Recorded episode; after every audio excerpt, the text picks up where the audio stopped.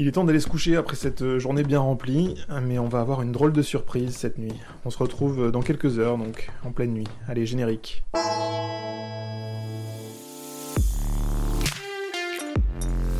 Vous écoutez Bonheur et Dragon, une aventure sonore en Himalaya, un podcast au cœur du méconnu royaume du Bhoutan.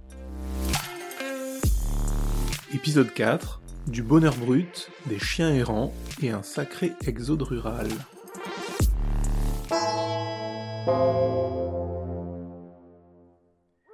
Difficile de dormir la nuit à Timpu, les fenêtres ne sont pas bien épaisses et les aboiements de chiens sont incessants. Ils résonnent dans la nuit. Ces chiens, ce sont des chiens errants. Comme pour les vaches, pas question de faire piquer les chiens malades ou vieillissants. Ils errent dans la ville par centaines. Ils ne sont généralement pas agressifs, mais ils sont nombreux. Rien qu'à Timpu, ils seraient 6 à 7 000 à errer dans les rues. Bizarrement, il n'y a quasiment pas de chats. Un boutanais que je questionne sur le sujet me répond en rigolant que c'est normal, les chiens mangent les chats.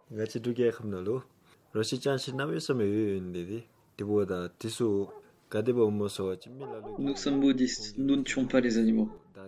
Ceux qui ont un chien l'abandonnent parfois du jour au lendemain, surtout s'il est vieux ou malade. Comme on ne les tue pas, ils sont de plus en plus nombreux dans les rues.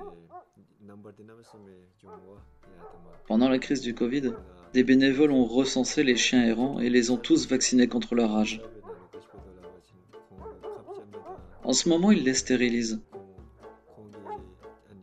Mais il en reste des milliers. Si la pratique du bouddhisme est en partie responsable de la présence de ces chiens errants, elle n'est pas étrangère non plus à la façon dont le pays se développe.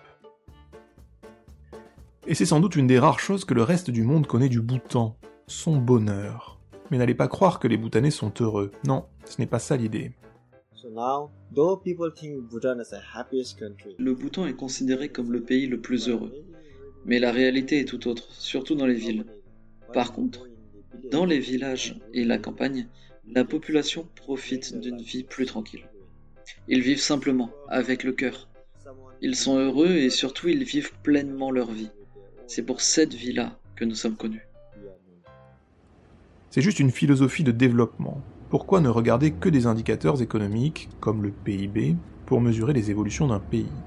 Le Bhoutan a donc mis en place un indicateur composite qui tente de prendre en compte ce qui peut contribuer au bonheur de sa population.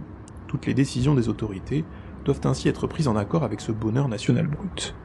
Mais c'est le roi qui en parle le mieux. Son nom, Jigme Kesar Namgyel Wangchuk. Le bonheur national brut est la philosophie derrière notre conscience nationale.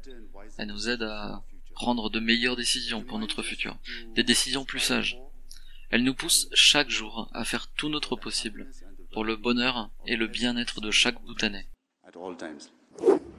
En regardant autour de nous, en sortant de la ville, les rizières reprennent le dessus. Aux grands champs de la vallée succèdent des petites exploitations à flanc de montagne. Quelques champs dans lesquels on fait encore tout à la main. Et pas mal de parcelles sont en friche et les maisons attenantes abandonnées. Ces campagnes qui se vident sont le reflet d'une vie de paysans durs aggravé par la présence grandissante des animaux sauvages. Fruit de la volonté de protéger les forêts, ils sont de plus en plus nombreux. Ils ravagent les cultures, attaquent les bêtes. La forêt a un, gros désavantage, c'est que plus il y a de forêt, plus il y a d'animaux sauvages. Plus il y a d'animaux sauvages, plus il y a de problèmes pour les paysans, et en particulier pour leur récolte. Pour les paysans, c'est l'enfer. Et cela entraîne beaucoup de paysans à quitter leur champ, à quitter, il y a un exode oral, qui est dû en particulier à ce conflit vie sauvage, vie humaine. Dans le même temps, les enfants vont désormais à l'école et voient dans la ville la possibilité d'une vie meilleure. Ce n'est parfois qu'un mirage, mais en 40 ans, Timpu est passé de 15 à 150 000 habitants. La première fois que je suis venu, c'était en 79 il y avait 15 000 habitants à Timpu. Il y en a 150 000 avec les banlieues. 10 fois plus. 10 fois plus, en 40 ans. Donc vous voyez, toutes les maisons que vous voyez à l'entrée de Timpu, il n'y avait aucune maison, c'était des, c'était des, des magnifiques. Donc, oui, il y a eu un exode urbain très important qui s'est surtout fait dans les années 1990-2000, parce qu'il y a eu ce qu'on appelle euh, l'avènement de la bourgeoisie. Et j'ai vraiment vu l'avènement de la bourgeoisie, comment une bourgeoisie se constitue. C'est-à-dire des gens qui ne vivent plus de la terre. On roule vers l'est, en slalomant sur la route entre les vaches que tout le monde se garde bien de parquer dans un champ clôturé, et les chiens errants qui font la sieste au chaud sur le goudron. Et on n'est pas au bout de nos surprises. Rendez-vous donc dans le prochain épisode de Bonheur et Dragon. Ça, c'est un rappeur boutané, une star locale.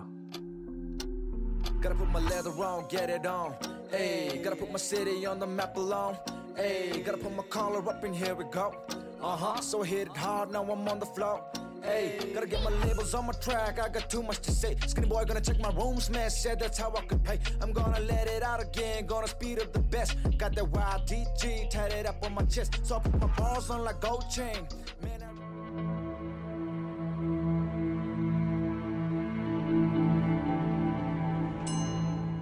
C'était un épisode de Bonheur et Dragon